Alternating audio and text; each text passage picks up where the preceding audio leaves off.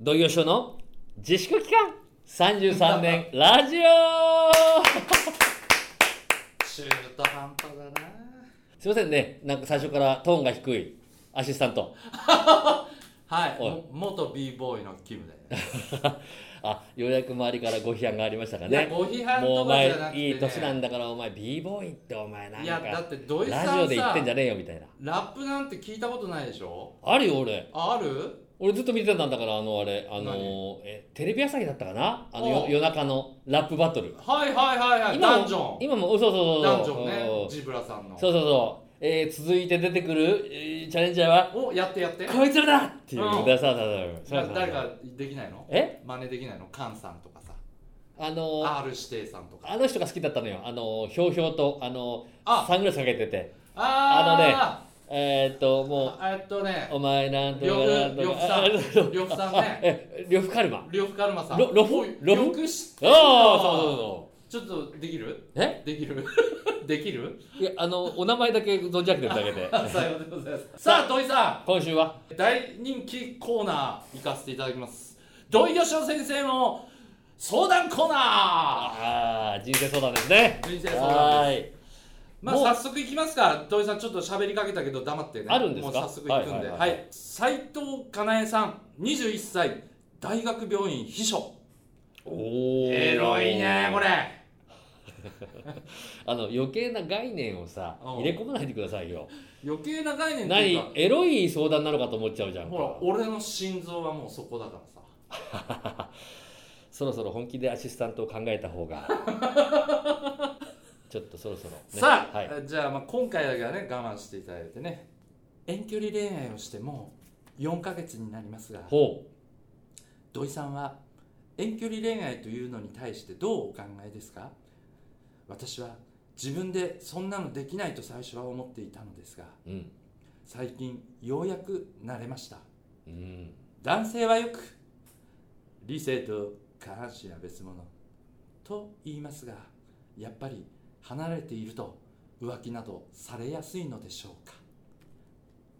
という、えーあーそう土井さんが分かるわけないじゃんこんないやいやえーだからこそねあれなんですよおあの膨らむわけですよのなるほど妄想がなるほど はいあのーまあ確かに今おっしゃったように、はい恋愛経験のおーまあねえあの過去はありませんが、うんまあ、僕の中ではうんもう、あのー遠距離恋愛をしてしまうとですねまず、うん、別れるダメになってしまうんじゃないかなというのがまあ僕の中ではありますね。なるほどうん、ねやっぱりあの会わないとね、まあ、誰でもまあ恋愛じゃなくても、うんまあまあいいか、まあ、そんなに今じゃなくてもまた次はちょっとまた先で会えばいいかとかうんなんかそういう風になっていくのが、まあ、あの常なのでまあやっぱりあれですね土井さんっていうのはもう53歳童貞ルーザーっていう負け組って感じですねもうその答えはよく出るなお世話になった先輩 に全部返せよお前この野郎。ある意味でははい遠距離恋愛だと悪い部分見なくて済むんですよ相手のいやだから、あのまあ、そういう部分でね、うんあのいいところもあるし それをなんとかうまくいく方法もわあ分かってますよはいでもまああの結果的に、まああのまあ、そういうことになってしまうとその可能性が高いということを言ってるわけでまあえーっとじゃあもうシンプルにこの相談への答えははい浮気されやすいよっていう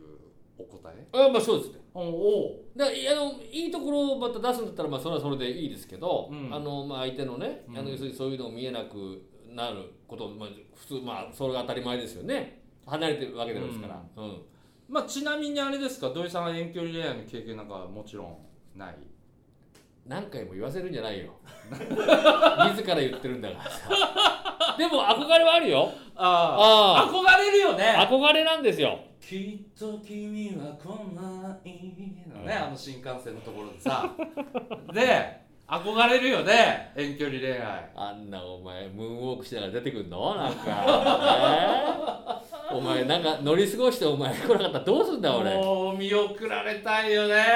まああのねうんああいうなんか感動的なうんことが待ってるんだと思って皆さんね、うんちょっと我慢しよう我慢やっぱり相手を信じようと思うのかもしれないけども、うんあれは本当にあのちょっと本当稀な話でね、うんだからねちょっとあのうまくいくためにはね、うんまあ、例えば彼氏のことが心配ならうんもう言ってる彼氏の、えっと周りに私がいるっていうことを、うんもうなんか伝える方法を探してうん最初にそれをぶちかましとけばうんやっぱり向こうの彼氏にもあいるんだよね彼女と。まあでもとはいえさ、うんそのコミュニティだけで生きてるわけじゃないんだからさじゃあその男性だっていや私だったらあの言いませんよ。んあれどういう彼女いるんでしょって言ったら「いやいませんよ」って言います からあの影響入れない何プレイボーイ気取ってんだよねもうそりゃそうですようんだって誰も知らないんだからまあでもそもそも論で言うとさ遠距離恋愛だから浮気するって俺全然わからんのだけどもう浮気するやつは遠距離恋愛だろうが近距離恋愛だろうがする ししない人は近距離恋愛だろうが遠距離恋愛だろうがしないってだけじゃないですかそれがねやっぱり、えー近距離でまあ近距離恋愛ってなんかお前お前に合わしちゃってなんか今ちょっとちょっとちょっとなんか噛んでえへちょっと変な言葉になりそうだけどさ近距離恋愛ねあであのだったら浮気しないだろうっていう人がうん遠距離恋愛になるとする可能性は出てくると思うのよまあ誘惑が増えるとかそういうことだか、らああーちょっと例えばあの子いいなとうんなんかあの向こうから申しをかけてきてなんかそんなに悪くないなとうんいう時にふっと彼女と会える状態うんのあのスタンス距離感であればうんあ彼女に行った時にあやっぱり俺はこの子のこと好きなんだなっていうのであーあるけどもだそれができなくなるのが遠距離恋愛だと思うからだからもう相談者さんも土井さんも軽いよね何軽い